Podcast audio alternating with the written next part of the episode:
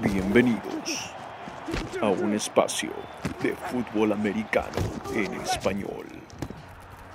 Ajusten sus oídos y colóquense el casco parlante.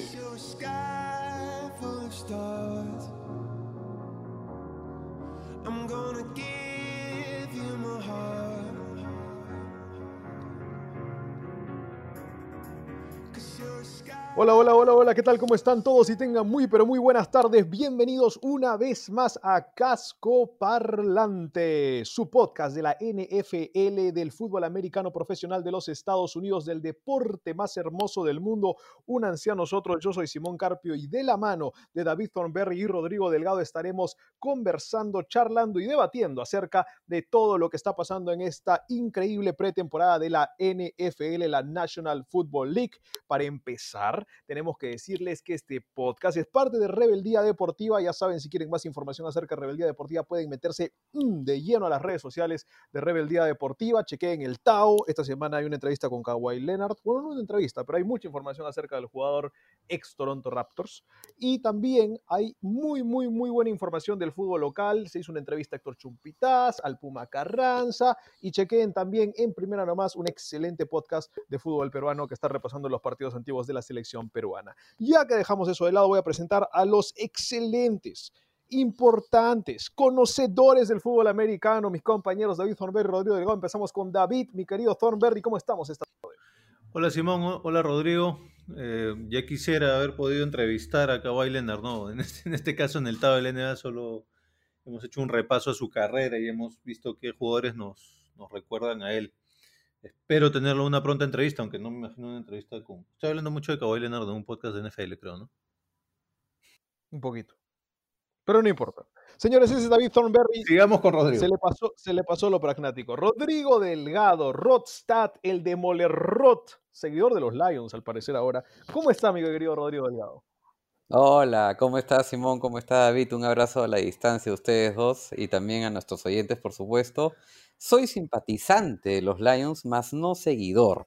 Así que vamos a lanzarle unas fichitas a este equipo a ver qué puede hacer este año.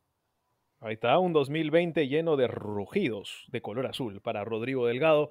Señores, les damos el tema de la semana y la canción de la semana. Primero la canción.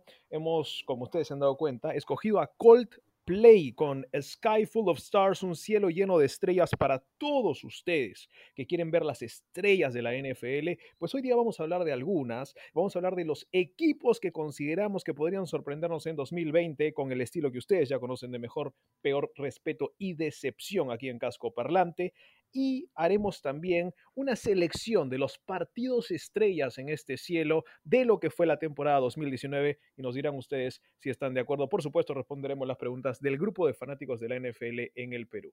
Le doy la palabra, dado de que tenemos este cielo lleno de estrellas, a una de las estrellas más, más, más brillantes del programa, mi querido Rodstad. Empecemos con el tema de la semana. Muy bien, nos vamos de lleno a los equipos que nos van a sorprender de manera positiva y, por qué no decirlo también, podrían sorprendernos de manera negativa a nuestro querido estilo de mejor, peor, respeto y decepción. Empezamos con mi mejor. Para mí mis mejores van a ser los People's Steelers. La verdad, los encuentro muy sólidos en todas sus líneas. Para hacer un resumen, es un equipo que constantemente vienen haciendo bien las cosas. Recuperan una gran pieza como es Big Ben, ¿no? quien tuvo más de 5.000 yardas aéreas en el 2018, porque en el 2019 tuvo una mala época. Y por cierto, esa marca del 2018 fue la más alta de toda su carrera. Es decir, este es un quarterback veterano que no viene mal, el tiempo no le hace mal. Por otro lado, hicieron una gran labor en el campo defensivo con Watt, Inca Fitzpatrick y Devin Bush. Su equipo lideró los sacks en toda la NFL en el 2019 con 54 sacks. Solamente como dato estadístico del año pasado, tres receptores distintos lograron más de 500 yardas. Estamos hablando de Juju Smith-Schuster, a pesar de que se lesionó, Deonta Johnson y James Washington. Entonces, a pesar del mal año que tuvieron, junto con el reemplazo de quarterback de Mason Rudolph y de Devin Hodges, no tuvieron una mala temporada el año pasado. Ahora vienen más fuertes han logrado contratar al tight end Eric Ebron y al liniero defensivo de los Ravens, Chris Wormley, que sinceramente yo creo que le va a agregar labor y productividad a este equipo. Creo que lo único que le falta a los Steelers para poder cerrar un buen off-season para iniciar esta temporada es que busquen el reemplazo para Big Ben. Para, en caso de que se lesione, no volver a la poca productividad en ofensiva, ojo, no como equipo, que tuvieron como con Rudolph y con Hodges. Hay, hay quarterbacks todavía disponibles, Cam Newton y Colin Kaepernick, que para mí sería un fit ideal y que va, su nombre va tomando fuerza en este offseason antes de que empiece la temporada. Un dato bastante curioso de los People Steelers que les puedo decir por qué lo elijo como mejor. El año pasado tuvieron un récord de 8 y 3 en partidos donde anotaron más de 10 puntos. Con Big Ben no le debería ser tan difícil a Pittsburgh Steelers anotar más, más de 10 puntos y con la defensiva que tenía si repiten el plato, son serios candidatos para llegar al Super Bowl. Cuidadito con menospreciar a los Steelers. Ya sabes, Thornberry.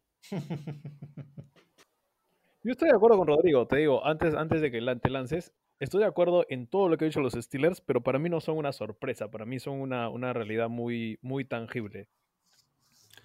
Yo estoy de acuerdo con todo lo que ha dicho, específicamente con que les debería ir bien con Big Ben, pero ese es el gran punto.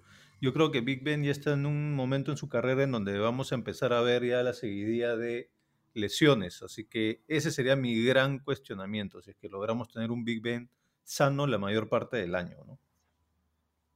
Solo para recapitular rapidito, mi efectivamente mejor no es un factor sorpresivo. El factor sorpresivo positivo va a ser mi respeto que se los adelanto más adelante. Mm, interesante.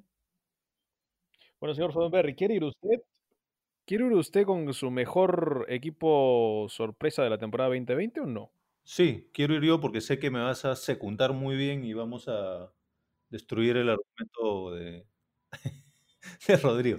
No te adelantes, no te adelantes. Para mí, quien nos va a sorprender más gratamente esta temporada van a ser los Indianapolis Colts.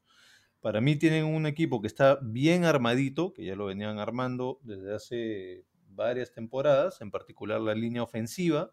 Lo decía en el episodio anterior, la línea ofensiva está bien armada para proteger a Andrew Locke, no hay Andrew Locke, pero viene otro mariscal de campo de élite, digamos, gran distribuidor de balón, con mucha temple y mucho, mucho temple y mucha experiencia, como Philip Rivers.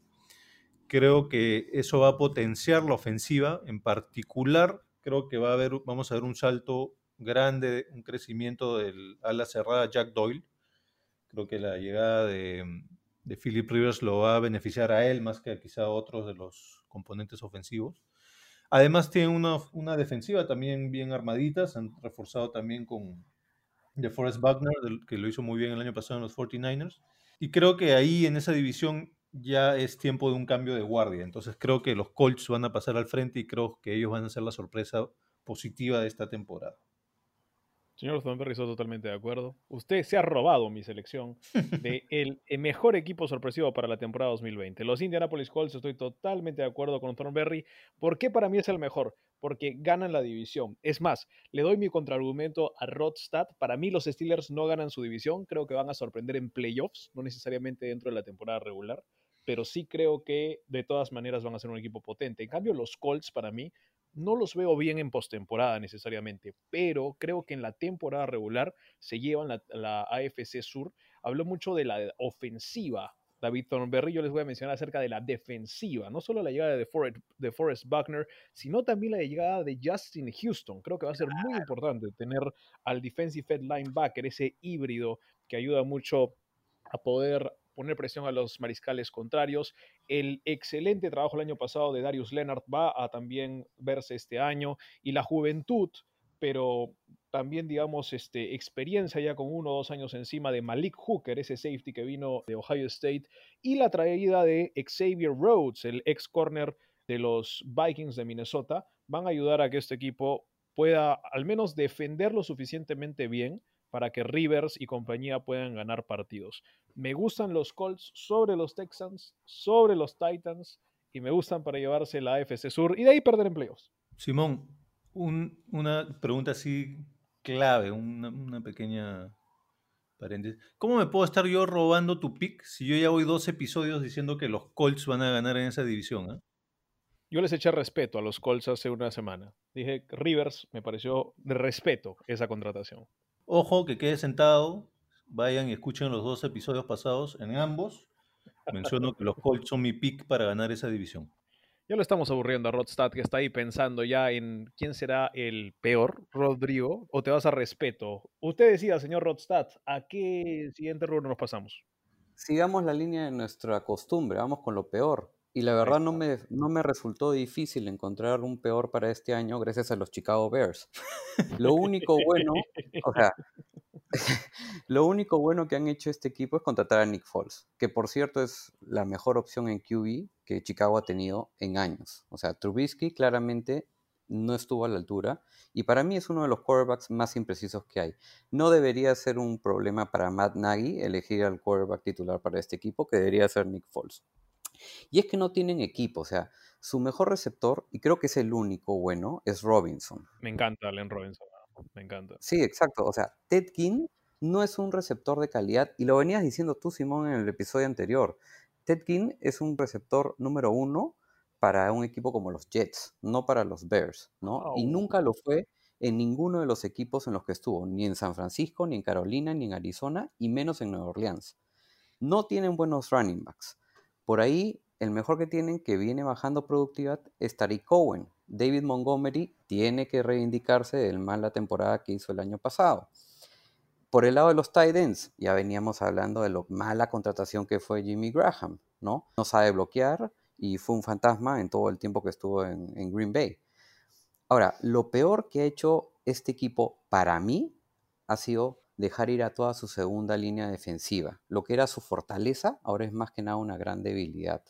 Es decir, soltaron a, a Mukamara, ¿no? Tienen a Artie Burns, que viene de Pittsburgh, que empezó muy bien su carrera en el 16 y 17, pero después ha venido bajando. Pero para nadie es un secreto que el mejor dúo que tenía este equipo de safeties estaba en Eddie Jackson y jaja, Clayton Dix, Clayton Dix. uno de los mejores. Pero lamentablemente Clayton Dix se va a Dallas y, o sea, te lo resumo. Sus piezas más valiosas eran Allen Robinson, Clayton Dix y Prince Amukamara. Y dos de ellos se han ido. Y bueno, y finalmente para, para coronar la noche, ¿no? O sea, yo, ¿qué les aconsejaría a los Bears para que no tengan una de las peores temporadas de su historia? Les recomendaría que en el poco tiempo que les quedan intenten contratar a un buen cornerback urgente. Hay opciones. Lamentablemente Apple ya lo agarró Carolina y la Apple de Nueva Orleans, pero están Trumay Johnson de los Jets, Drake Patrick de los Bengals y también incluso está Jamal Adams de los Jets, que él ha declarado hace pocos días que quiere que los Jets lo cambien de equipo. Entonces no sería una mala idea pasarse a las filas de los Bears. Ahora, pero Adams no quiere irse a los Bears. También vi la listita de equipos que quiere llamar Adams y es como que quiera a los Chiefs o a los 49ers o a cualquiera que estuvo en el Super Bowl últimamente. Complicado también el, el pedido de Jamal Adams. En pedir no hay pecado. Más vale pedir perdón que pedir permiso, dicen. Uy. El hombre sabe lo que quiere. Pues. Yo voy a saltar rápidamente a mi peor. Eh, mi equipo que peor me choca sorpresivamente para esta temporada. Y para eso les voy a hacer una pregunta para tomar una decisión de último minuto porque tengo dos en la cartera. A ver. Ustedes Ajá. dirán, uno que sea la peor cosa que le puede pasar a lo que todos están pensando, una sorpresa así de mala, o ustedes quieren una sorpresa que a ustedes dos en particular no les va a gustar. La primera. Yo me voy por la segunda. Ok, vamos a juntarlos y mencionarlos rapidito entonces, para que salgan bien disparados. Ustedes lo tienen como un equipo bien arriba, yo no. Esa temporada no es buena para este equipo, va a ser una peor sorpresa de toda la temporada. Los Buffalo Bills van a tener una temporada de asco, señor.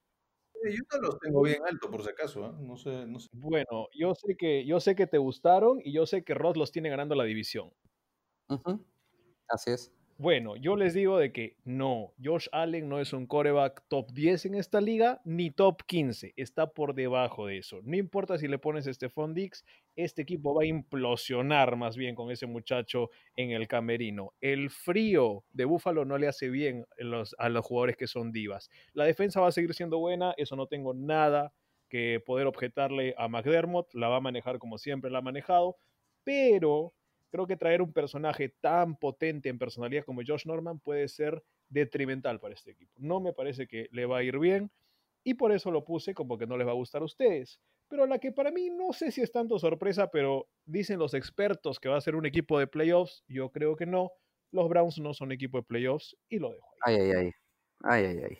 los Browns es un poco hacer eco de lo mismo que pasó el año pasado, ¿no? Yo creo que ya la gente está un poco curtida con el tema del año pasado no creo que estén esperando mucho de ellos este año tampoco, ¿no? Para mí lo peor, y me quedo en la misma división, y pensé que por ahí iba a ir tu pick, Simón, me quedo en la misma división que mi mejor, son los Houston Texans. Yo creo que ya lo habíamos hablado en los dos episodios anteriores, ustedes habían hecho énfasis en que probablemente la peor off-season había sido la de los Texans, y yo estoy de acuerdo con ustedes.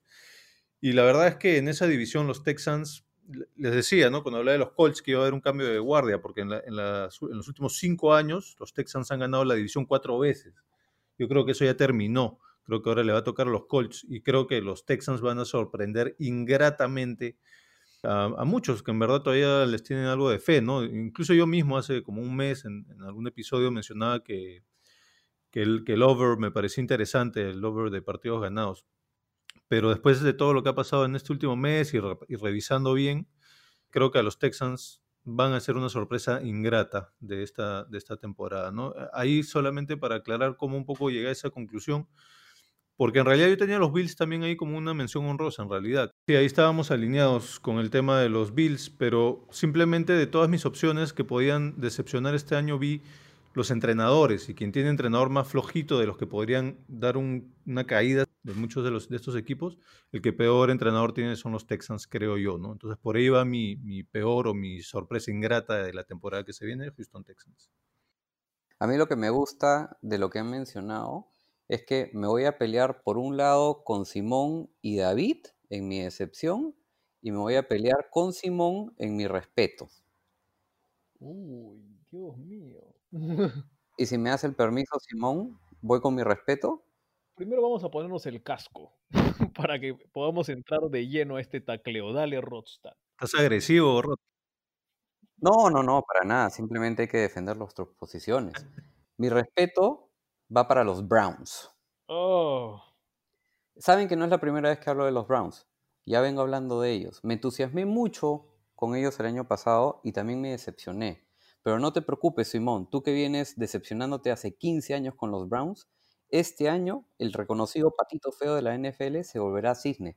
Tanto así que les garantizo hoy que este año en esa división clasifican tres equipos a los playoffs. Ah, madre. Thornberry, guarda, guarda este audio. Guárdalo, por favor. Guarda todos los episodios que hemos grabado, porque en todos hay unas joyitas ahí de, de Rodstad. Siento sinceramente que este equipo ya corrigió muchos de sus errores del año pasado. Entre Stefanski, que juega muy bien al play action, lo que me encanta de este equipo básicamente es que ya veo un cambio en Baker Mayfield al decir que quiere que sus actos hablen más que sus palabras. Se está centrando, es su tercer año, ojo. Yo creo sinceramente que si este año los Browns no dan resultado, Barry y Stefanski van a estar pensando el próximo año en buscarse otro quarterback. Ojo, ¿ah? tienen, ya hemos hablado de Odell, hemos hablado de Landry. Landry es un receptor que el año pasado tuvo más de mil yardas. Odell claramente es un receptor que debería conseguir más de mil yardas. Tiene a Chubb, a Hunt, desde el comienzo, que antes no tenía Hunt desde el comienzo. Han dado todas sus selecciones de draft con el fin de darle protección a Baker Mayfield en, en Jedrick Wills y en, en Jack Conklin.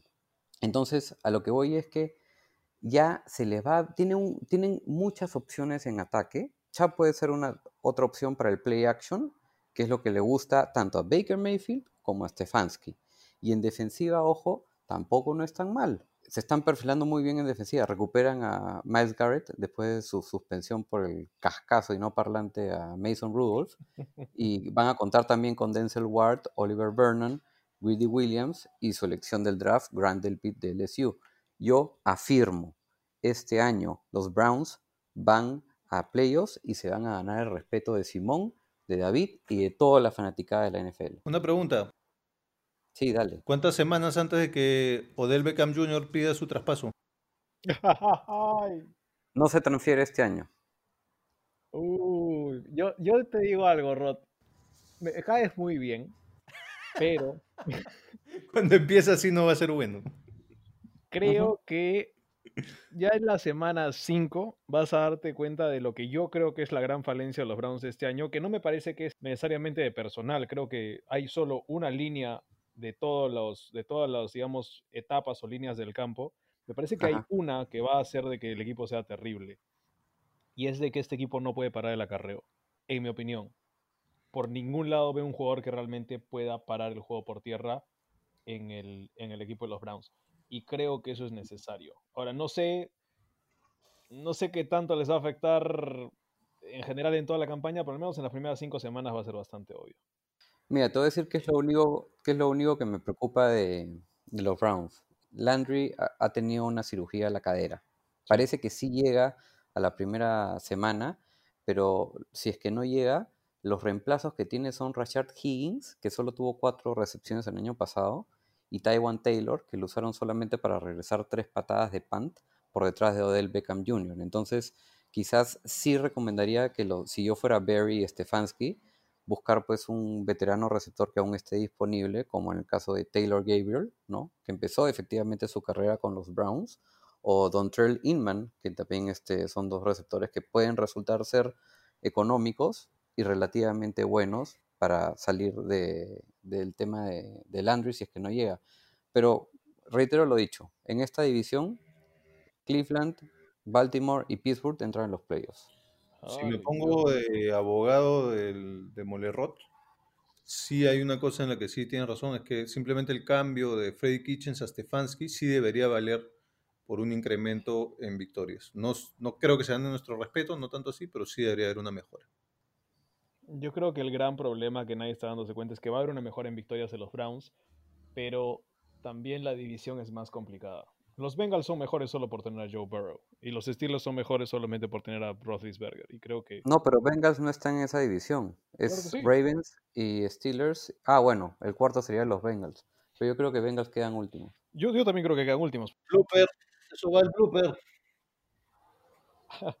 Señores, vamos entonces con el respeto de Thornberry. ¿Quieres tú cerrar con respeto o abrir con respeto que secundar a, a Rod? Empiezo, empiezo, no hay problema.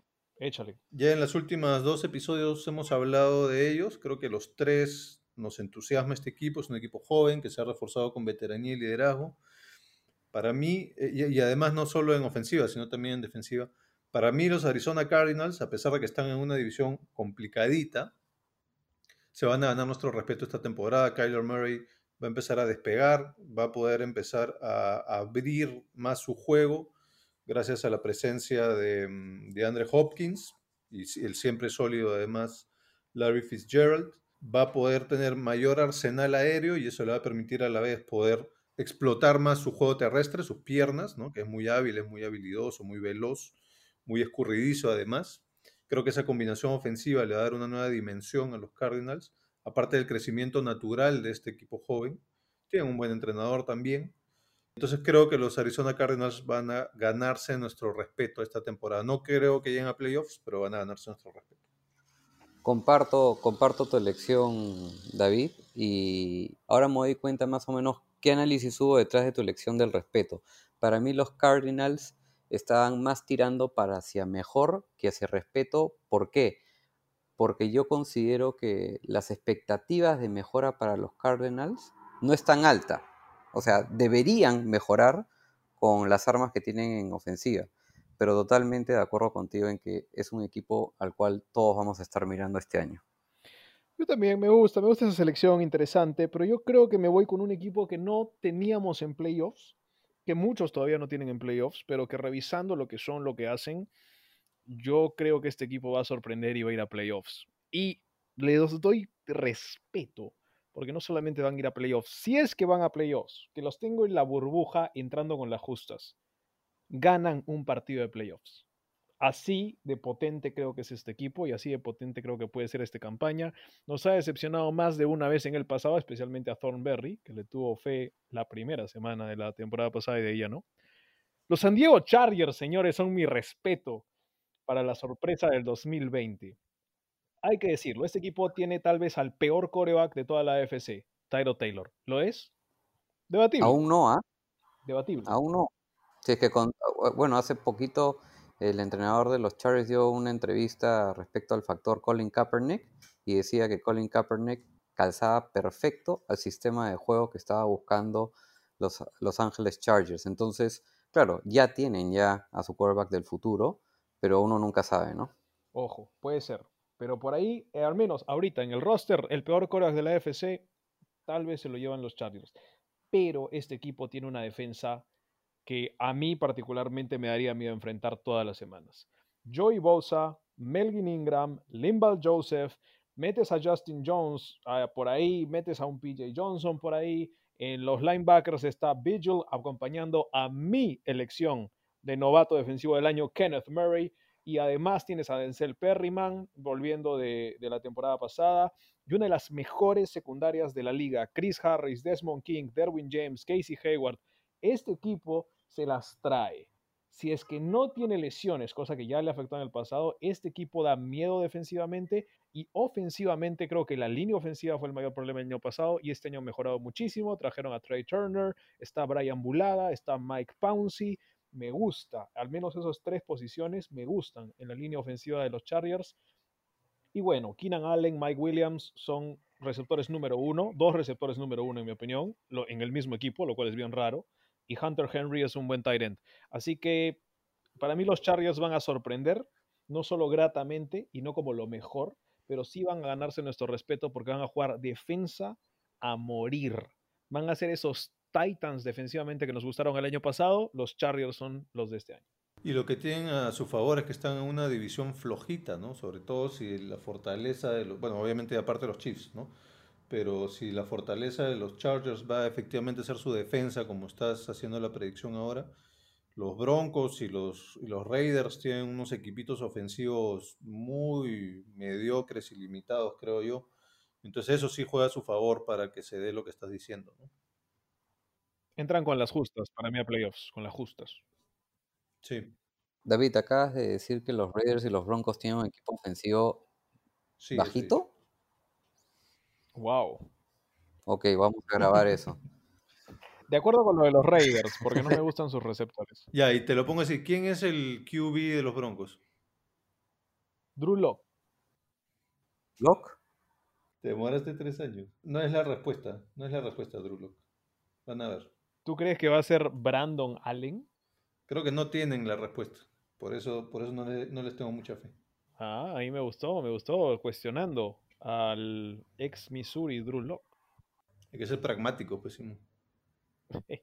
Señores, hemos terminado entonces el respeto. ¿Quién quiere ir primero? Le vamos a dar la opción a quien levante la mano primero para hablar de la decepción o la falta de respeto del 2020. Yo voy al final para mecharnos. ¿Quiere ir conmigo? Ok, vamos mano a mano, Thornberry, empieza usted. No, es que creo que, eh, creo que Rodrigo se quiere mechar contigo, entonces yo voy a soltar ahí mi decepción humildemente y me hago a un lado para que puedan discutir. Para mí, quien se va a perder nuestro respeto, y es una definición muy personal, ya si nos han estado escuchando el año pasado, les decía, a mí me gustaban mucho desde hace un par de años los Los Angeles Rams, se habían ganado como un par de años de crédito, bueno, ese crédito creo que se va a acabar este año.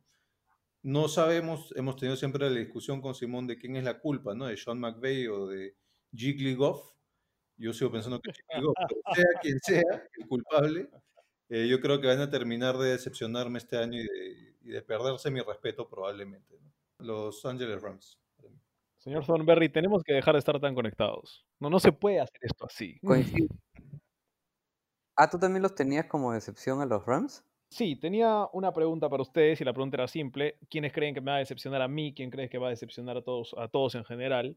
Yo creo que la decepción en general, sin decir las razones necesarias, porque ya las mencionó Thornberry, son los Texans. Él lo puso en su peor, yo lo pongo en una decepción general, me parece, porque no van a playoffs. Y los Rams me parece que van a ser una decepción particularmente por el momento en el que van a decepcionar. Creo que es un equipo que desde el principio la va a tener difícil y van a perder partidos esta temporada al comienzo. De ahí van a comenzar a ganar partidos y va a parecer como que este equipo de los Rams es la genialidad de McVay, pero va a ser un calendario sencillo. Y de ahí sobre el final, en los últimos dos partidos, van a perder un partido que no tienen que perder y van a caer fuera de la figura de playoffs de la NFC. Para mí los Rams van a ser decepcionantes no solo desde ahora, sino al final de la campaña también. Y por eso son la gran decepción del 2020 MP. Ok. Bueno, a mí me cuesta mucho decir esto, pero justamente la decepción se le otorga pues a un equipo en el cual yo en lo particular tengo altas expectativas y que me va a terminar defraudando, ¿no?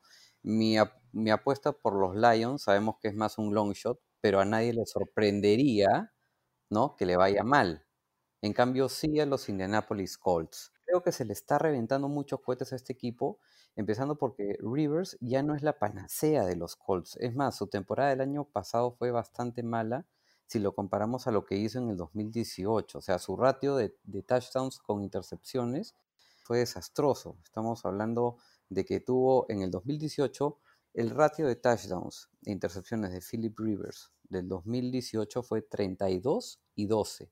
Y en el 2019, 23 y 20. O sea, la verdad, el año pasado hemos estado hablando de Winston, porque Winston llegó a 30-30. Pero si no existiera ese ratio de Winston, quizás estuviéramos hablando de Rivers como uno de los peores quarterbacks del año pasado.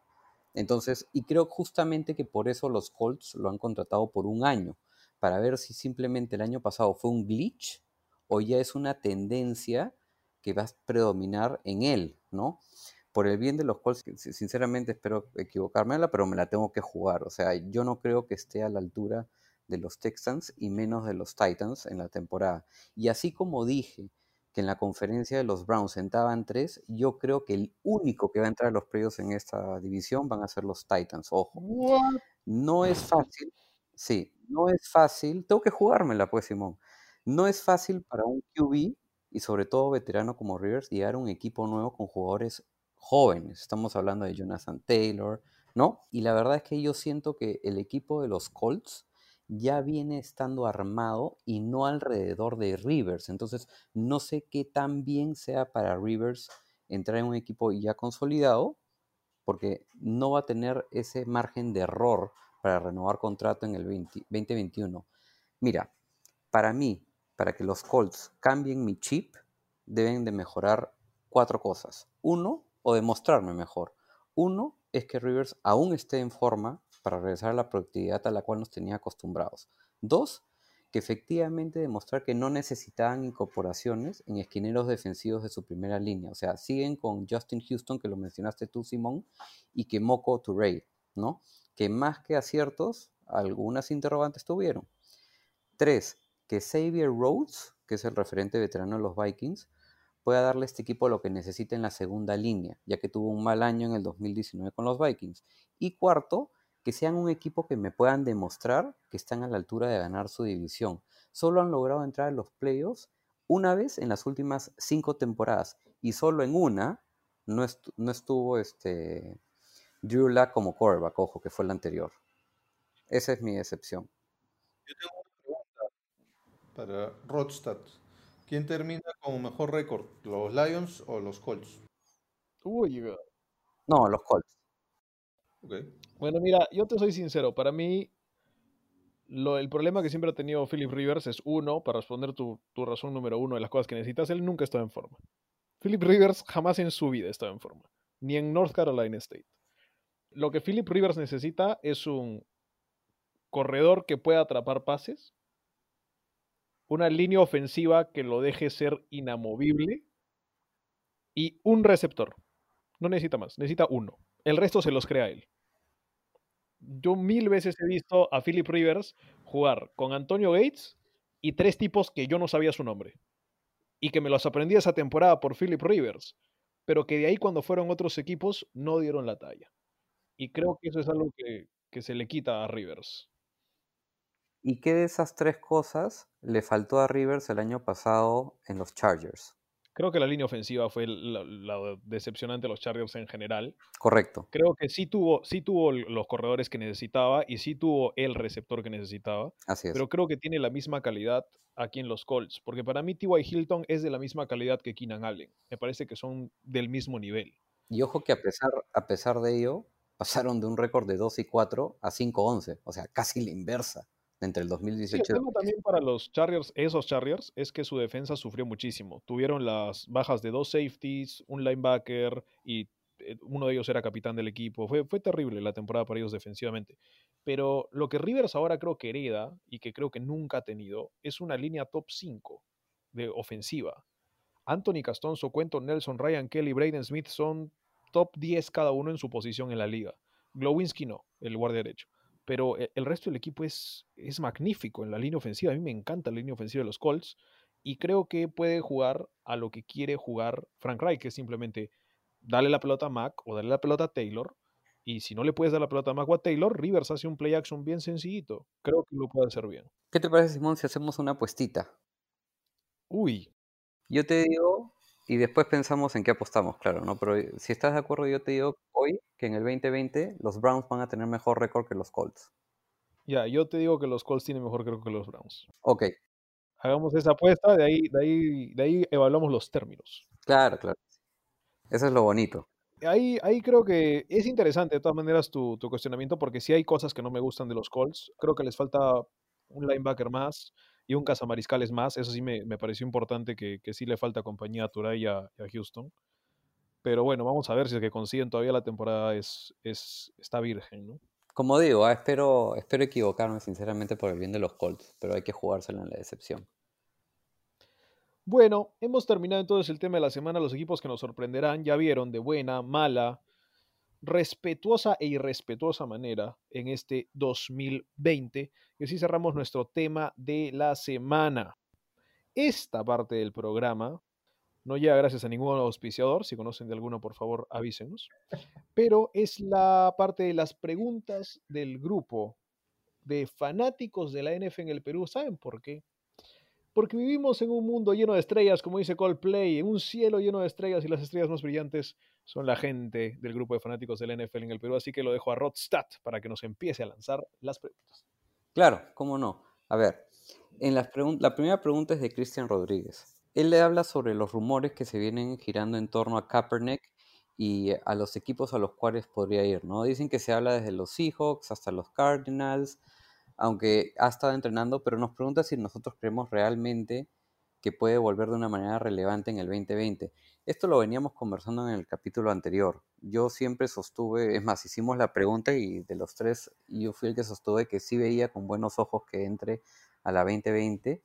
Lo reafirmo ahora con la mayor bulla que se está generando y la pregunta es, ¿en qué equipo podría calzar bien? ¿no? Eh, bueno, yo en lo particular me gustaría verlo en los Steelers para darle el apoyo que necesita Big Ben, pero he visto mucho ahí en, en, analistas, especialistas que hablan bastante y va un poco ligado de la mano a lo que decía David antes, que podría ir a, también a Denver, a Jacksonville, a los Patriots. Entonces, Chargers. Claro, lo, los Chargers con el interés del, entrenador.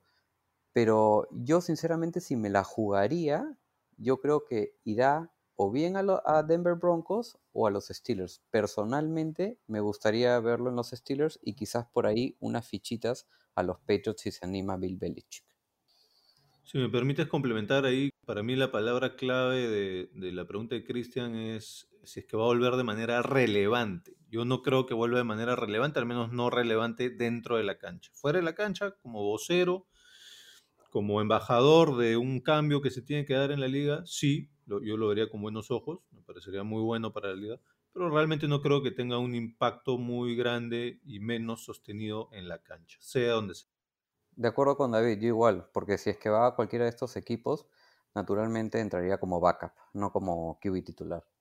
Y para ayudar el argumento, realmente descarto totalmente que vaya a los Patriots. Bill Belichick no, no va a aceptar eso. Tienes tu línea directa con Bill Belichick. Te lo ha dicho personalmente. Bill Belichick puede permitirse muchas distracciones en un camerino, pero ni bien llegan al camerino las aplaca. y sabe que un tema así no lo tiene por qué aplacar, y menos en su propio camerino, así que dudo mucho que vaya a traer ese tipo de, de publicidad y de, no controversia, pero sí de, de, cambio necesario en su equipo, porque ya creo que ha habido bastantes cambios en los Patriots este año y no, no se van a permitir otros así de grande. Muy bien, y bueno, la siguiente pregunta es de nuestro coach Rosales y te la voy a dejar de taquito a ti, Simón, porque tú eres el especialista más en este tema. Es, nos piden que hablemos un poco más sobre la defensiva de los Chargers, ¿no? Eh, él comparte, creo, un, una idea que tú también ya anunciabas, que si estaban sanos este año, le iban a romper, ¿no? Entonces, este, dale, si tienes algo que agregar aparte de lo que ya mencionaste para nuestro coach, adelante. Coach Rosales, estoy enamorado de los Chargers esta temporada me encantan. Les doy rosas por San Valentín, por lo que han hecho. La contratación de Chris Harris fue importantísimo para poder complementar lo de Casey Hayward en el otro lado. Me parece que todavía les falta un tercer cornerback, o tal vez hasta un cuarto cornerback, porque ahora se necesitan tres o cuatro para defender en esta liga. Pero tienen, un, tienen el centro del campo cubierto de una manera magnífica. Derwin James, Kenneth Murray, para mí son los dos que van a dominar por años esta defensa de los Chargers y van a traernos recuerdos del complemento de Junior Seau y Rodney Harrison al comienzo de los años 2000 en ese equipo de los Chargers. Me encanta también lo de Bosa y lo de Ingram y Limbaugh Joseph también es un excelente liniero. Les falta alguien más tal vez ahí para rotar, para que sea un jugador de rotación y claramente tienen que tener la buena suerte de que no se lesione nadie, que creo que es algo que todos los equipos tienen que tener. Pero los Chargers en particular profundidad no tienen. Entonces por ahí va el tema de la defensa de los Chargers. Y bueno, tal vez alguna joyita que no conozcamos, que tal vez haya venido recién en este draft o que venga sin, sin haber sido drafteado. Siempre aparece algún jugador así. Creo que va a darle el toque final para que los Chargers sean una defensa top 10 en la liga este año, que se lleven al novato defensivo del año en Kenneth Murray. Cuidado, que jugador defensivo del año ya lo está viendo Joey Bosa, ¿ah? ya está calculando cuántas capturas tiene que tener va a estar en la conversación al menos al comienzo de la temporada. Bueno, la siguiente pregunta es de Miguel Tataje, que bueno, él habla, nos pide hablar sobre los jugadores undrafted y los jugadores que prometemos, los rookies que fueron drafteados. Esta pregunta, Miguel, la puedes revisar en el capítulo anterior, que efectivamente hemos hablado de estos jugadores que van a prometer en la temporada, así como acá estamos hablando de los equipos, ¿no? Roger Hurtado Jiménez pregunta, ¿qué esperan para Big Ben para este año? ¿Creen que los Steelers tienen esperanza en su división? Yo algo ya les adelanté, para mí es mi, mejorcito, pero te doy la batuta, David, para que ahondes en la respuesta. Sí, yo, bueno, también en realidad ya la contesté un poco antes, ¿no? Para mí Big Ben va, va ya a entrar en esta racha de lesiones, un poco por la edad y porque ya arrastra otras lesiones. Si tiene esperanza en su división, sí, probablemente la tiene. Yo sí, quizá los tendría quizá un poco arribita de los, de los Browns. Para mí creo que los, los Ravens es un poco el, el argumento tajante, ¿no? Que no, no, no, tiene discusión. Pero sí, después de ellos, entre Steelers y Browns podría haber una lucha. Yo, yo sí, una vez más, tengo muchas dudas sobre la salud de Big Ben de acá en adelante, ¿no? Entonces, eso es un poco mi, mi expectativa, es que tengamos una temporada en donde Big Ben no juegue todos los partidos y en donde esté un poco entrando y saliendo a lo largo de las semanas. Ojalá que para ello puedan tener un, buen reemplazo, justamente, ¿no? Que es lo que creo que necesitan. Ahora, yo les tengo que revelar, muchachos, que estoy un poco apenado. Porque efectivamente a Simón, antes con hablando de los Chargers y a ti, David, ahora con los Steelers, estamos hablando mucho de lesiones. Todos tememos que los jugadores se lesionen y se pueda malograr un poco la temporada. Lamentablemente, la semana pasada han habido noticias como la de Brandon Brooks de Filadelfia, que se destrozó, se rompió el otro talón de Aquiles que ya se había roto el, del otro pie y otro que para mí me ha roto casi el corazón es el, pie destrozado que se ha roto Debo Samuel para San Francisco, que no sabemos en qué semana va a retornar y espero que esto no los golpee tanto y espero que, lo, que puedan buscar un reemplazo porque sin Divo y sin Sanders va a chocarle mucho, a Yuk va a tener un rol más protagónico, ¿no? Pero a ver, si, sigamos con las preguntas para no extendernos. Y se va a lesionar Garópolo, así que ten cuidado. Esa lesión le estás cantando hace un año. Hace dos años que creo que quiero que se lesione, no, sigue bien. No, y para complementar, este, unos, unos contagiados de COVID, creo, en los Cowboys. Sí, eh, sí que Elliott sí. encabeza la lista, ¿no? Y Sí. también en los Texans. Entonces, bueno, esto es, bueno, yo escuché a Ian Rapport de la NFL que decía que todos los equipos saben que esto inevitablemente va a pasar. No es un tema de que si es que se llegan a, co- a contagiar, sino cuándo se van a contagiar, ¿no? Entonces, bueno, por lo menos esperemos que esta pandemia no les afecte tanto.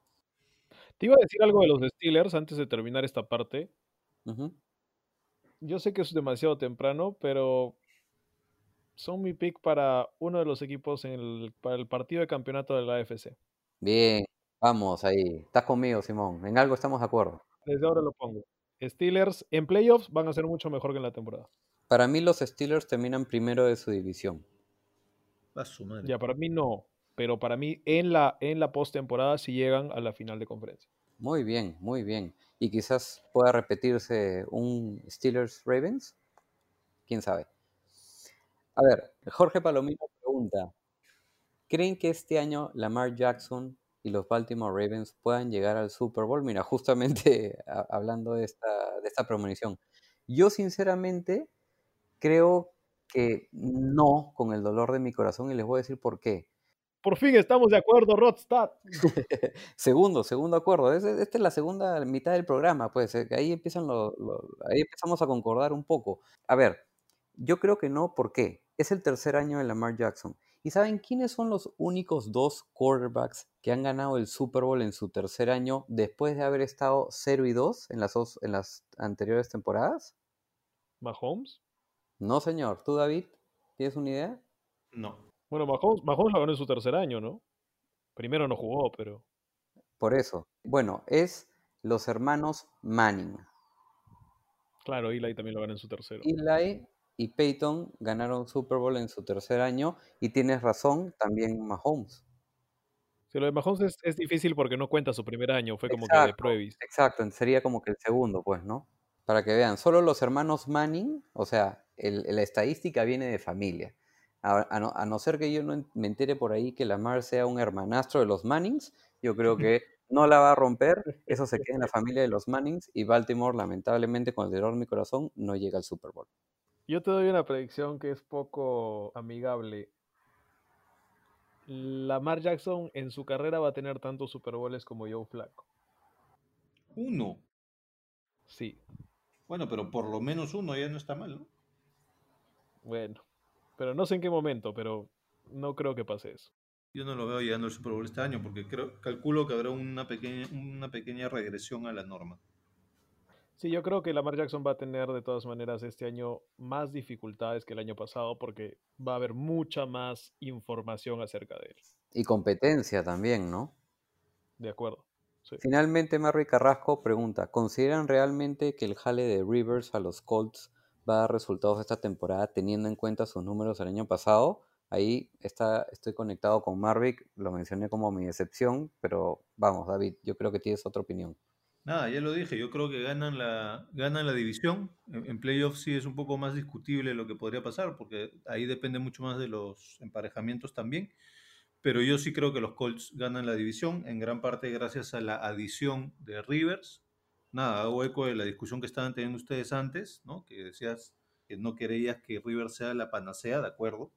Pero por el otro lado, Simón decía que la línea ofensiva es la clave, cosa que le había estado faltando en los Chargers y yo estoy de acuerdo con eso también. Entonces, sí creo que va a haber una diferencia muy favorable ahí para los Colts. Además de un año más de eh, Frank Reich, que, que, a mí me sorprendió gratamente. Digo, sorprendió porque yo no, tenía tan, no lo tenía tanto en el mapa. No quiero decir que haya sido decepcionante antes, pero me sorprendió gra bastante gratamente el año pasado y creo que un año más, ya conociendo mejor su sistema y él conociendo mejor al grueso de los jugadores y teniendo un quarterback más afianzado como Rivers, aunque sí probablemente un poquito en declive, pero más afianzado y con más experiencia, les debería ir bien. Yo creo que ganan su división. Sí, para mí la clave es la línea ofensiva. Creo que hay cierta tendencia de lo que vieron que los Titans hicieron el año pasado y lo que otros equipos están haciendo estos años, de que siempre te va a ir bien si tu línea ofensiva es de las cinco mejores de la liga. Le pasa a los Cowboys, le pasó a los Eagles antes de a los Cowboys, le pasó a los Titans. Creo que es una de las claves en la NFL hoy en día, que si tu línea ofensiva es mejor que el promedio, hay, un, hay, un, hay una gran distancia entre las, digamos, 10 mejores líneas ofensivas de la liga y el resto. Hay como que un hueco enorme entre ellas. Entonces creo que si tú puedes al menos sostener a los increíbles cazamariscales que hay en la NFL hoy en día, vas a ser un equipo bueno. Y creo que los Colts están en esa, en esa línea. Y con eso termina la ronda de preguntas, señores. Bueno, señores, hemos cerrado entonces las preguntas de los fanáticos del NFL en el Perú y nos pasamos a una de las favoritas secuencias de la gente en este podcast dentro del casco parlante.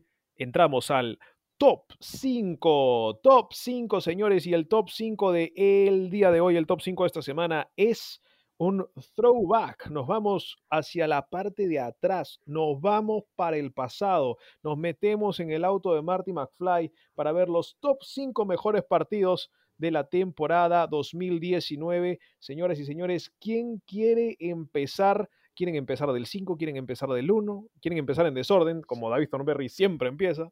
¿Cómo quieren hacerlo? Sí, yo, yo en mi top 5 nunca lo tengo en, un orden particular. Para mí es un grupo de igual equivalencia. Yo los ordené más bien en orden cronológico. Eh, sí tengo que mm, decir que, bueno, este, la memoria ya me está fallando un poco, entonces tengo un sesgo hacia partidos más recientes, es decir, los que, los que se jugaron la segunda mitad del año principalmente.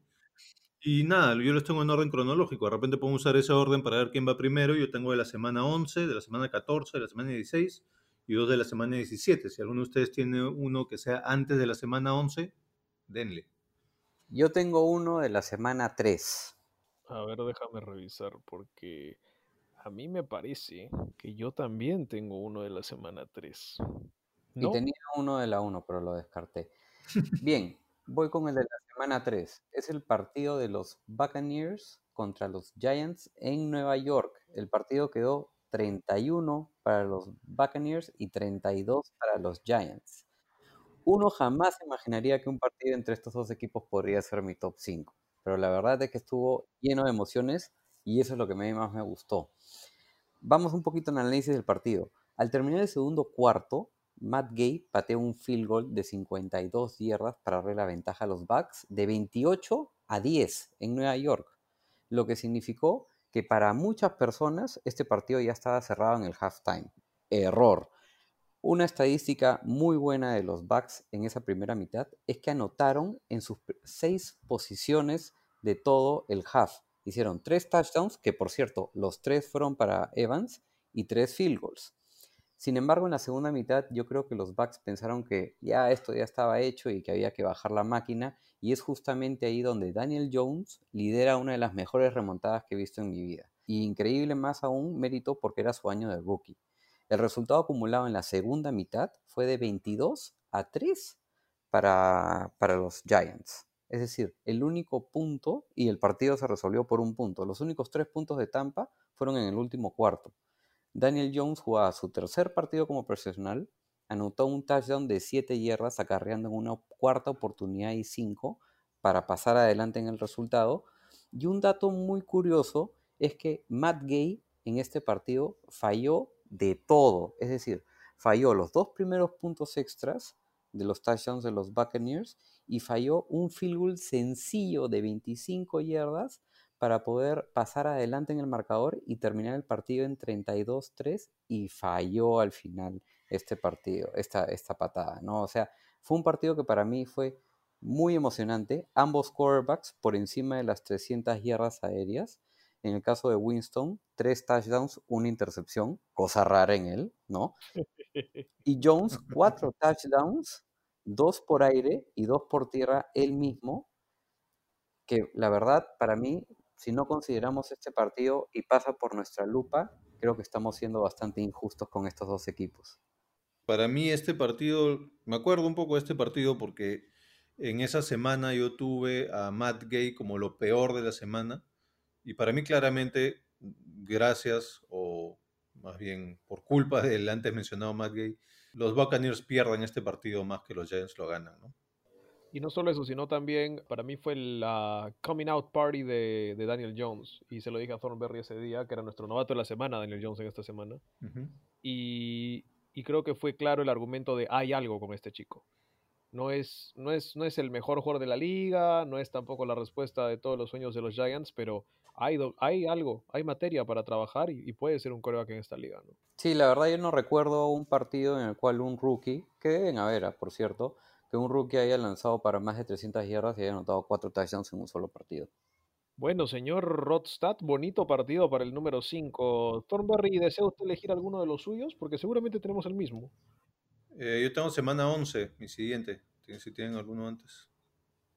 Échale, porque igual vamos a ir, creo, saltando. Ya, ok. En la semana 11, el partido del que más habló, el más probablemente icónico y cásquico también de toda la temporada, el tan conocido Helmet Gate, ¿no? Ese enfrentamiento divisional entre los Steelers y los Browns, que ya por ser divisional tenía cierta carga emocional y donde encima, pues a Miles Garrett se le ocurrió sacar su podcast El Casco Volador y Mason Rudolph con las reacciones también. En fin, para mí ese, ese partido queda muy marcado en mi, memoria de la temporada, ¿no? Si, si de acá a 10 años hablamos de, de la temporada 2019 del NFL, ese partido de hecho está ahí en la cápsula del tiempo como para recordar ese momento. ¿no? Bueno, también cuando te dejan abollada la cabeza, hay que acordarse, ¿no? Claro, esos son uno de, de, los sucesos que ocurren en la liga que te, te marcan, ¿no? Sí. Literalmente. Literalmente, así es. Yo les doy mi quinto y creo que ustedes lo van a tener. Porque este es mi, mi digamos, mi quinto en el, en el orden que yo le he dado muy romántico, sin dudas. Creo que es. Eh, tenía un triple empate entre tres partidos magníficos, que me parecieron en general magníficos, pero tuve que decidirme por uno solo. Y de ahí los voy a dejar hablar ustedes de este partido porque seguramente lo tienen. Para mí es el tiroteo. El tiroteo de tiroteos. No hubo mayor tiroteo. Esto fue el viejo este mezclado con, no sé, Clint Eastwood y, todos los vaqueros del mundo. El, 48-46 de los Niners sobre los Saints. Yes. No he visto un partido en mi vida con tantos puntos. Jamás. Entonces, tenía que entrar a la lista. Y yo sé que cada uno va a hablar de diferentes cosas en ese partido, creo que lo tienen los dos. Yo solo voy a decir esto, para mí esta es la enorme razón por la cual Drew Brees es quien es Drew Brees y quien seguirá siendo Drew Brees ahora y en la historia. Porque tirar cinco touchdowns y casi 350 yardas contra una de las mejores defensas de la liga, no lo sé cualquiera. Sí. Rodrigo, ¿tú lo tienes? Yo lo tengo como mi top 1. Estaba guardándolo para el final, pero les voy a decir por qué antes. Voy a ir un poquito al trasfondo de este partido, a la previa. O sea, ambos tenían récord 10-2, ¿ok? Entonces, este partido era clave en cuanto a aspiraciones de playoff. Sí, Nueva Orleans tenía un 10-2 muy por encima de Carolina y Tampa que tenían un 5-7 en esa época, pero estaban entre estos dos equipos, Seattle y los Packers, estaban buscando a ver quién se agarraba el primer puesto de la NFC. Y este partido era clave porque en caso de que haya empate de récords, este partido iba a ser el desempate.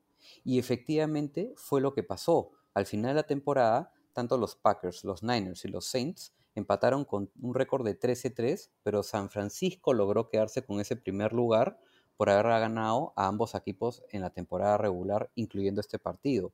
Un dato muy curioso sobre las estadísticas de ambos quarterbacks. Ojo, no solamente Drew Brees logró un excelente stats, también Jimmy Garoppolo. ¿Por qué? Y lo más curioso de todo es que ambos lograron exactamente la misma cantidad de yardaje aéreo y terrestre. Ambos lanzaron por 349 yardas y ambos acarrearon por una yarda en todo el partido.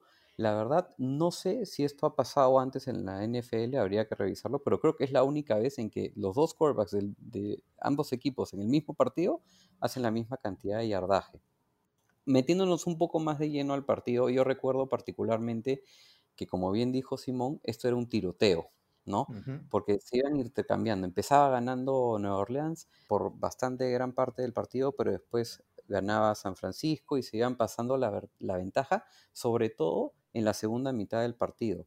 Y en el último cuarto, la cosa se puso bastante buena, ¿no? Aquí, gracias a un pase a Traquan Smith, de 18 yardas, eh, los New Orleans se ponen arriba 46-45, faltando tan solo 53 segundos para que termine el partido. Aparentemente se repetía la historia de San Francisco que hacía un excelente partido y lo terminaba perdiendo en las últimas, como fue en la semana 10 con los Seahawks y después eh, contra, los, contra los Ravens.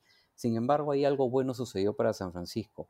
Y es que los Saints intentaron una conversión de dos puntos que no lograron, de manera que a los 49ers le bastaba un field goal para ganar el partido y no llevarlo a un tiempo extra, ¿no? Si lo hacían en la conversión de dos puntos.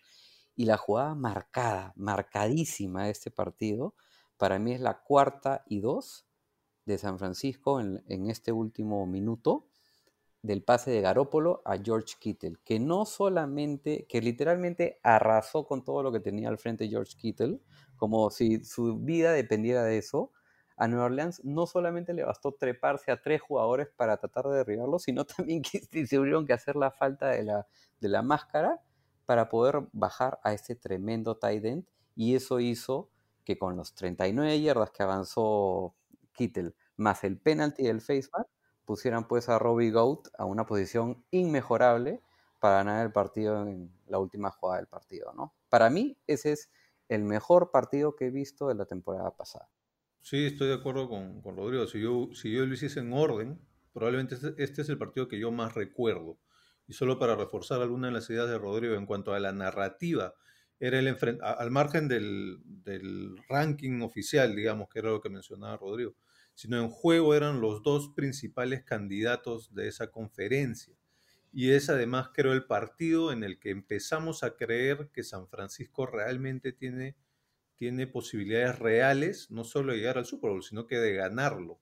Y yo me acuerdo mucho, Simón, no sé si tú te acuerdas, pero cuando hicimos el episodio en ese momento, hablamos un montón de este partido, porque era un tiroteo, sí, pero no solo un tiroteo, sino que era el arsenal que ambos, que ambos coordinadores ofensivos sacaron era increíble porque hubo de todo, hubo flip flickers, hubo engaños, hubo pases cortos, hubo pases largos, hubo, hubo este, jugadas de engaño, hubo de todo y ambos equipos, no solo uno.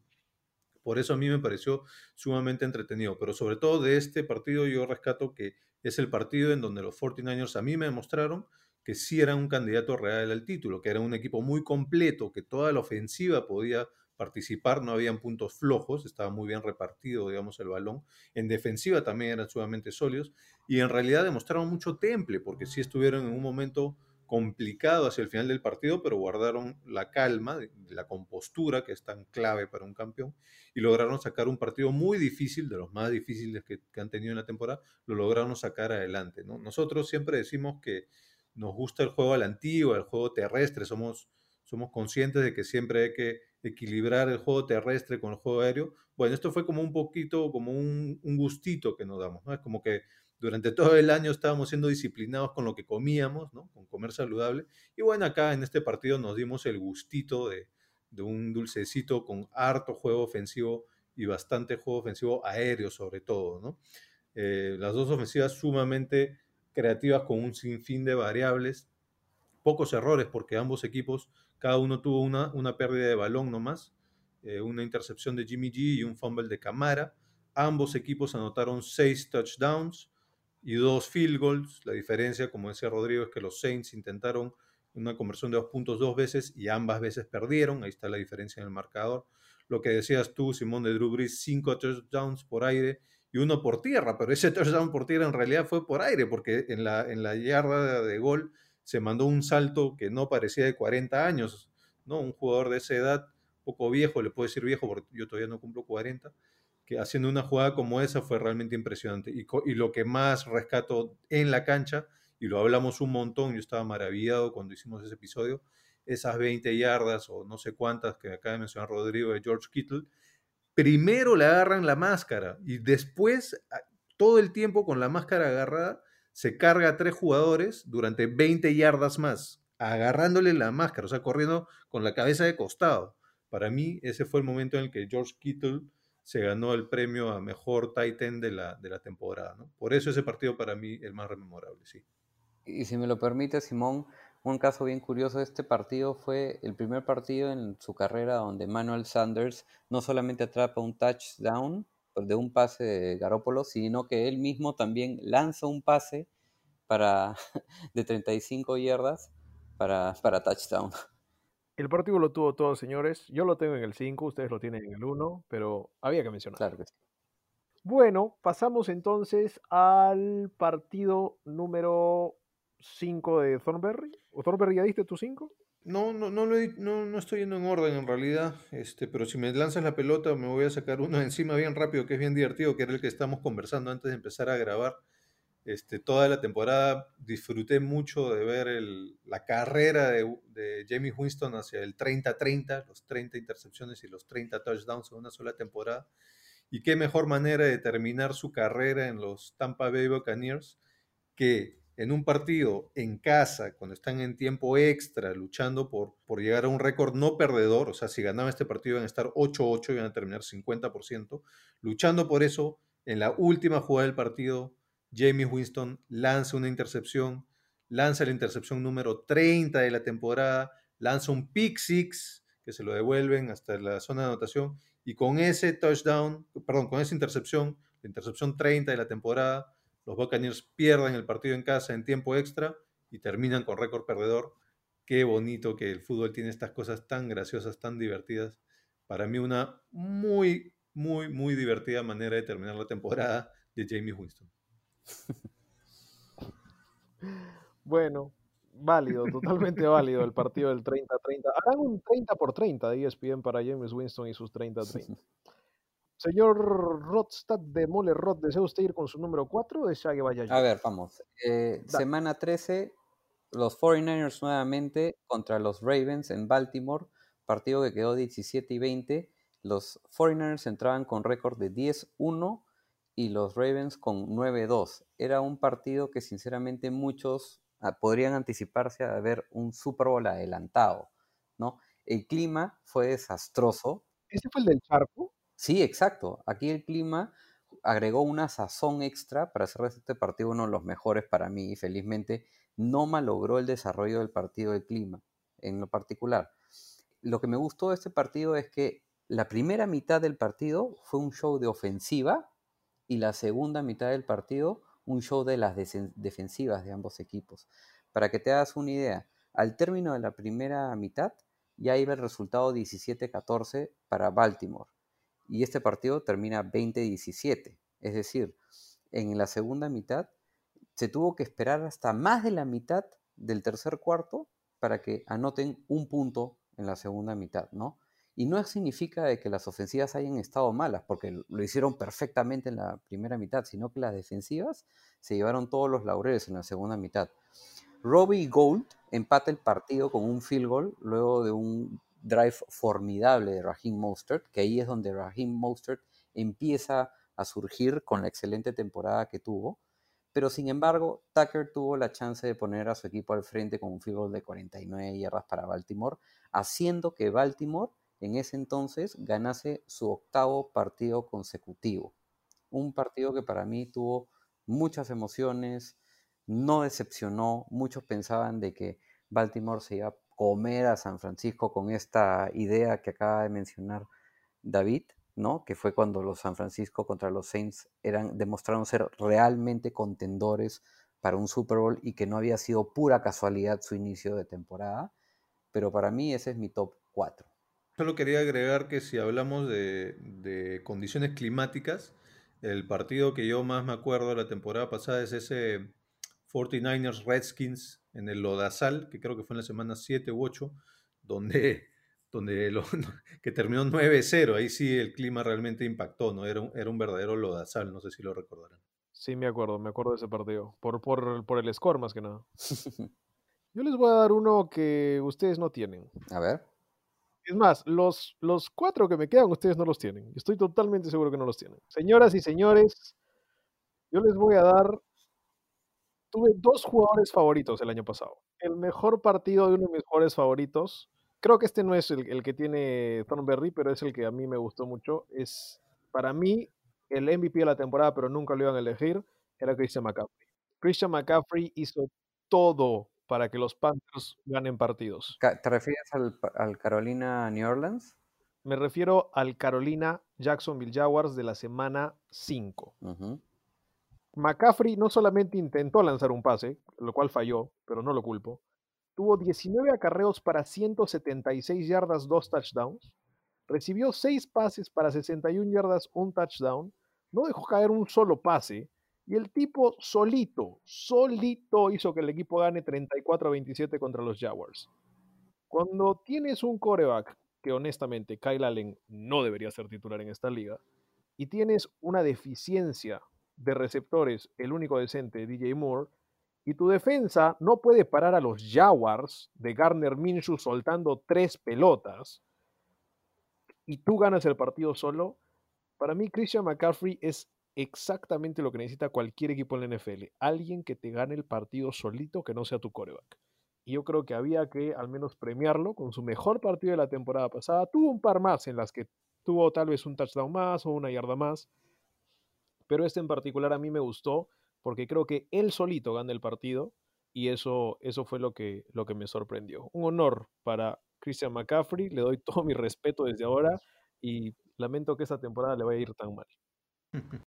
Sí, de hecho me acuerdo que el año pasado hablamos de ese partido, porque tú quedaste realmente impactado por este, por, por el performance de McCaffrey, me acuerdo. Es más, Sly, que es el pateador de los Panthers, falló dos goles de campo ese día. Los dos que intentó y un punto extra. O sea, no le ayudaba a nadie al hombre. Sí. Solito ganó el partido.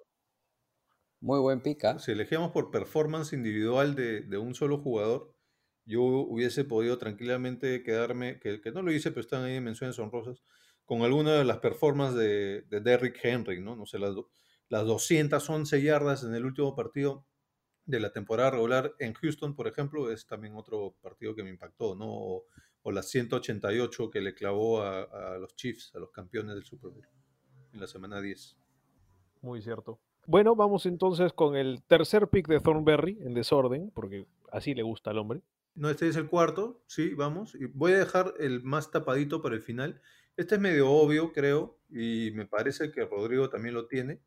Y repito, con los 49ers, que realmente personalmente el, año pasado probablemente uno de los equipos que más entretenido fue ver sus partidos.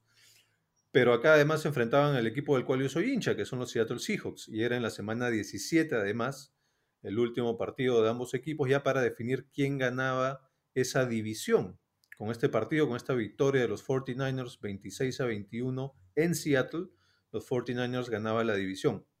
Muchas cosas que rescato de este partido, ¿no? Por ejemplo, me acuerdo todo lo que habíamos estado hablando, me acuerdo que hablamos bastante de este partido del año pasado en el, episodio correspondiente de Casco Parlante, y yo te decía, Simón, quedé impresionado con la manera como tacleaba a los 49ers, ¿no? La manera tan pulida, tan prolija en la, en la técnica de tacleo que evitó muchas veces primeros y dieces y que en la última jugada Greenlow, con su tacleo absolutamente perfecto, evitó pues el touchdown ganador de los Seahawks, que no era ganador solo del partido una vez más, sino que se jugaban muchas cosas, ¿no?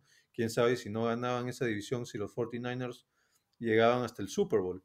Pero bueno, sí lo hicieron y empezó un poco esa hazaña con el partido que hablábamos antes de los Saints, pero siguió con este tipo de partidos como el que ganaron acá contra los Seahawks, donde a, a, eso que nos habían demostrado ofensivamente en el partido de la semana 14 contra los Saints, nos lo demostraron defensivamente en este partido difícil allá en Seattle, ¿no? Además, una, algunas cosas que marcaron este partido, además de lo que ya mencioné, era el regreso de Marshawn Lynch, que fue algo bastante emocionante para los que somos hinchas de los Seahawks. No lo hizo tan bien, pero tuvo por ahí algunos momentos interesantes. Y una cosa que yo nunca me voy a sacar de la cabeza, abajo cinco puntos los Seahawks, con la pelota en la yarda 1, en segunda y gol, quedando 22 segundos para jugarse en el partido. Todo el panorama, y con el regreso de Marshawn Lynch además, que les da un envión anímico y la herramienta perfecta para este tipo de situación. Estando en casa, Russell Wilson al mando, toman un delay of game, que para mí es inconcebible, te lo dije en ese momento en el episodio y hasta ahora yo estaba viendo el partido y no entendía cómo demonios puedes tomar un delay of game acá. Tomaron ese delay of game y simplemente no merecían ganar el partido y no merecían ganar la división. Y efectivamente no ganaron el partido, ¿no? Pero un partido muy entretenido que todavía se me quedó en la retina, ¿no? Lo tiene Rodstad, de todas maneras. Sí, no, y, y, lo bonito de estos dos partidos es que todos sus encuentros son emocionantes. Yo escogí, y no en honor a mi gran amigo David, sino porque sinceramente fue uno de los mejores partidos que he visto defensivamente. El otro, el de la semana 10, el que fue en San Francisco y que perdió San Francisco a manos de, de Seattle. Ese partido se, lo ganó Seattle 27 a 24 y acá lo bonito fueron las defensivas. O sea, todo lo que hizo en defensiva San Francisco y lo que hizo en Seattle fue la verdad increíble. San Francisco logró recuperar tres de los cinco fumbles que forzó y logró interceptar una vez el balón. Por su lado, Seattle logró recuperar los dos fumbles que forzó y también lograron interceptar el balón. Y los pateadores de ambos equipos tuvieron bastante actividad ese día. Dickinson para Seattle pateó siete veces y Wisnowski cinco veces para San Francisco. Entonces estamos hablando de un intercambio de 13 más los fumbles y las intercepciones, o sea, dice bastante de la defensiva de ambos equipos. Y una jugada en particular que a mí no me la voy a borrar de la cabeza fue un pase en primera 10 de Wilson a DK Metcalf en la yarda 27. DK forcejea con todo bloqueador de 49ers tratando de llegar al touchdown y en la yarda 1 Tart le quita el balón y es un fumble. Lo que puede haber significado ese touchdown, una ventaja para los Seahawks de, 10, de 14 a 10, terminó quedándose en un 10 a 7 a favor de, San Francisco. Ese partido para mí fue el broche de oro en cuanto a equipos defensiva. Y un dato curioso adicional de este partido es que el pateador de los 49ers ese día fue Chase McLaughlin, que era rookie debido a que Robbie Gold se había lesionado durante la semana en una práctica. Y fue el mismo Chase quien llevó el partido a tiempo extra al anotar un field goal de 47 yardas, faltando tan solo 6 segundos. Tremenda responsabilidad para el rookie, que ese, ese día se había hecho su nombre bastante popular. Y ese rookie es ahora, que ya no es rookie, pero ahora es el pateador de los tan polémicos en este podcast, Colts. Ah. Ay, señores, me la ponen difícil. Ustedes ponen muy buenos partidos, pero se olvidan de la historia. Se olvidan de aquellos que nos hicieron daño, pero igual hay que recordarlos. Le voy a dar mi puesto número 3 al señor Eli Manning. Porque el señor Eli Manning jugó su último partido como titular de los Giants en la semana 15 de la NFL. Triunfo en casa, 36 a 20 contra los Dolphins. Último partido de Eli Manning como titular, último partido como titular de los Giants. En verdad, se quedó siempre en esa franquicia, ganó dos Super Bowls con esa franquicia, hizo de todo. Y terminó su último partido, que recuerdan que estaba con misma cantidad de intercepciones y de touchdowns por casi todo el resto de la temporada, y lo termina con dos touchdowns, tres intercepciones, muy al estilo de, de Eli y lo termina ganando y todo. Jugando mal, digamos, pero, pero lo termina ganando y creo que más allá de todos los memes que puede generar Eli Manning, su cara, su casco, su cabeza, su familia, los Super Bowls, la relación con los Patriots, con los Giants y, y, todo lo que conlleva su historia, creo que es uno de los corebacks emblemáticos para el NFL y creo que merecía irse por la puerta grande al final de su carrera.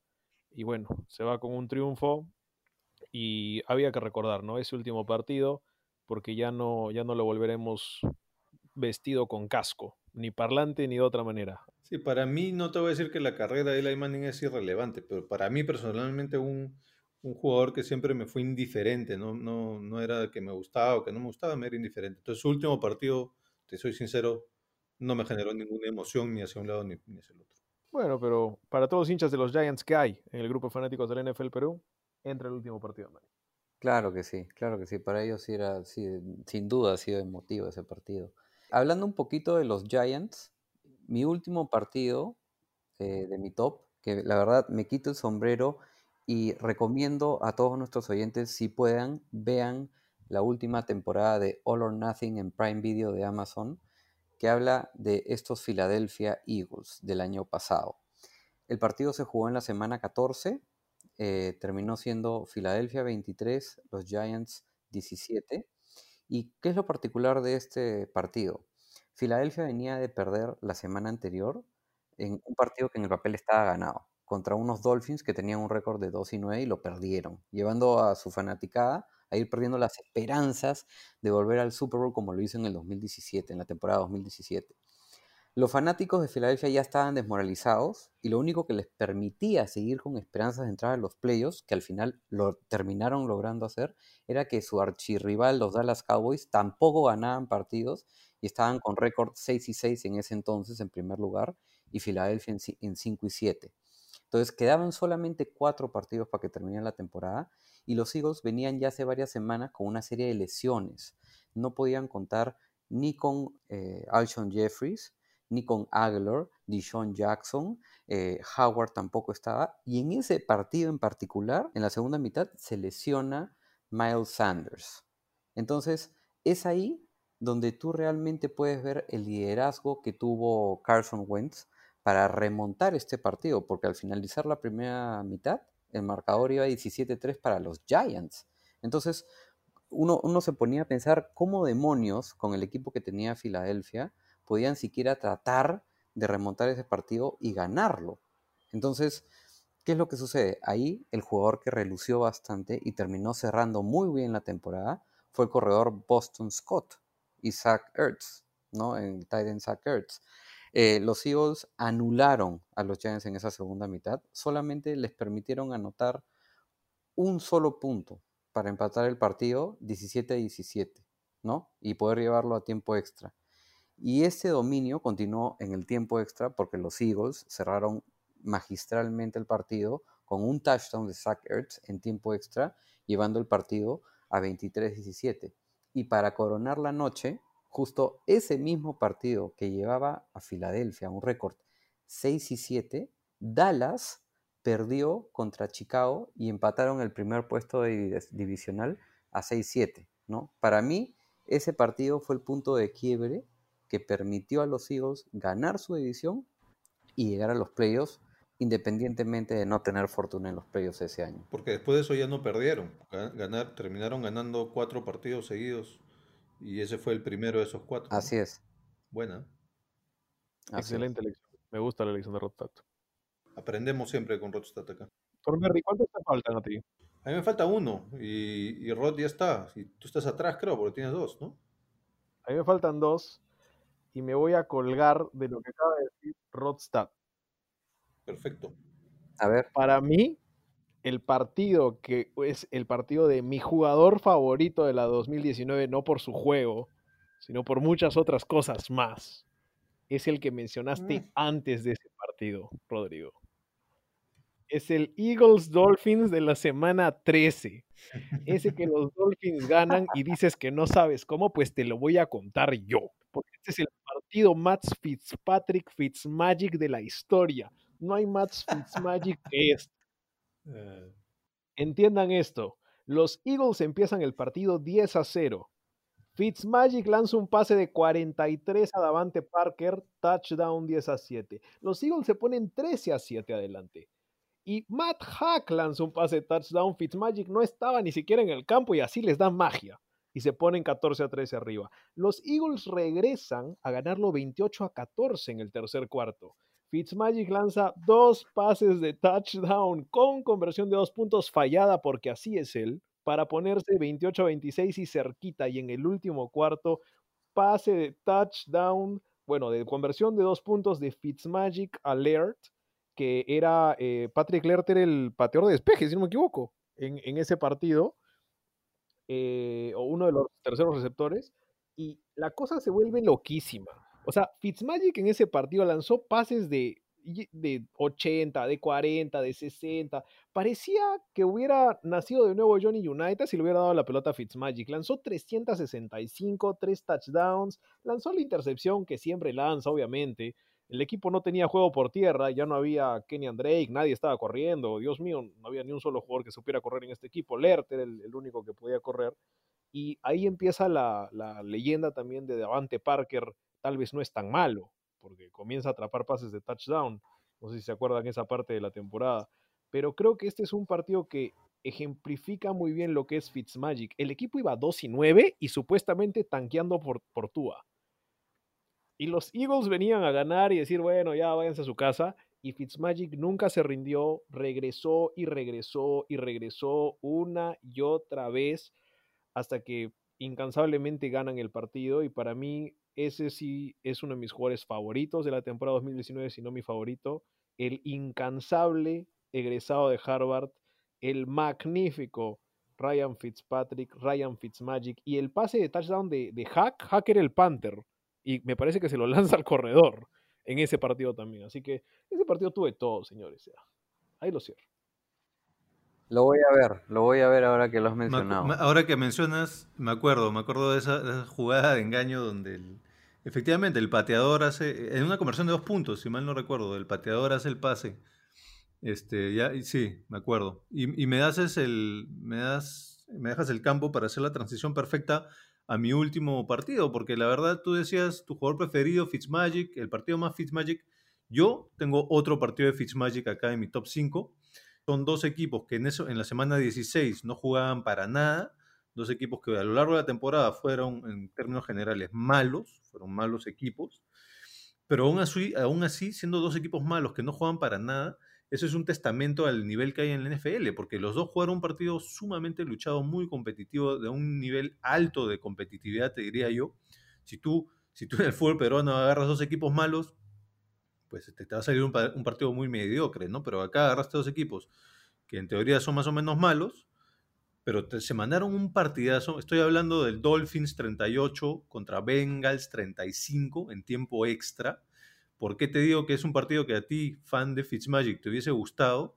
Porque es el partido de Fitzmagic en esta temporada, sobre todo en cuanto a volumen. Consiguió 31 pases acertados en 52 intentos, lo dejaron soltar el balón 52 veces. Consiguió más de 400 yardas, 4 touchdowns, una sola intercepción a pesar de 52 intentos. Del otro lado, Andy Dalton tuvo casi exactamente los mismos números, casi, que es casi idéntico si ven el box score, solo que él no tuvo intercepción. Y la verdad es que yo estaba repasando, viendo los, las mejores jugadas y, los, el resumen, digamos, de este partido, este, antes de preparándome para el podcast, y yo iba viendo el partido sabiendo el resultado y la matemática no me cuadraba. Yo decía, pero es que ¿cómo han llevado a, a overtime? No tiene sentido, porque yo iba viendo y los Bengals iban perdiendo por 23 puntos cuando faltaban 6.5 minutos. Después, faltando menos de un minuto, iban perdiendo por 16 puntos. Entonces tú dices, ¿cómo han llegado a tiempo extra? No entiendo. Y el último touchdown, Andy Dalton le sueltan, están en la yarda 35, o están en la yarda 30 creo, faltando 4 segundos, le sueltan el snap a Andy Dalton y busca y busca y busca. Tú dices, ves el reloj y solo han pasado 4 segundos del snap y de ahí se demora cuatro segundos más, que viendo el reloj no es nada, pero si ves en tiempo de juego, en lo que pasa en la cancha, cuatro segundos es una eternidad. Se demora cuatro segundos más después de que el reloj ya llegó a cero, o sea, después de que ya terminó el partido. Recién ahí suelta el pase, que es un poco como un Hail Mary, no tanto porque estaba en la yarda 35, y lo atrapa Tyler Eifert y se van al tiempo extra. En tiempo extra, ahí se lucieron las defensas, nadie podía hacer nada, y recién tú dices ya, o sea, normalmente históricamente cuando en tiempo extra ya llegaste a la valla de los cuatro minutos, faltan cuatro minutos así, como que ya fue, ya va a terminar en empate, ¿no? Pero no, estos, los Dolphins llegaron a ponerse en, posición de gol de campo abajo de los dos minutos, creo que hagan un minuto cuarenta, una cosa así, cuando recién logran ponerse en posición de, gol de campo. Después de eso obviamente dejan que corra el reloj, pero entonces el, el gol de campo ganador en tiempo extra lo patean cuando ya está en cero el reloj. Entonces todo eso hizo que el partido sea sumamente emocionante. Yo me acuerdo cuando lo estaba, yo lo estaba viendo, me acuerdo que hablamos de esto también en el podcast el año pasado, yo lo estaba viendo y cuando vi alguno de estos hitos que les acabo de mencionar, ya sea que iban perdiendo por 23, faltando 6 minutos y medio, o que iban perdiendo por 16, faltando un minuto, o que el reloj estaba en cero y era un, y era un Hail Mary, yo apagué el televisor y me fui y dije, ya fue. Y luego regresé a ver que, bueno, que se había ido a tiempo extra y que los Dolphins igual lograron mantener la victoria. Este es el partido más Fitzmagic y no sé cómo no lo tenía. Seguro lo tienes en tus menciones honrosas, Simón. Bueno, yo me gustó más el otro, te digo, porque me gustó de que uno de los touchdowns sea de Panther a Kicker, y que la magia de Fitzmagic trascienda de esa manera. Me gustó también de que ah, creo que es la conexión con Davante Parker empieza ahí. Me gustó la persistencia. Ahora, el de los Bengals es un partidazo en general, ¿no? Pero también porque Dalton también es la pelea de los Gingers, ¿no? La pelea del pelo rojo. Yo te doy mi último partido, mi partido número uno. Como saben, no puedo dejarlo ir, tengo que mencionarlo.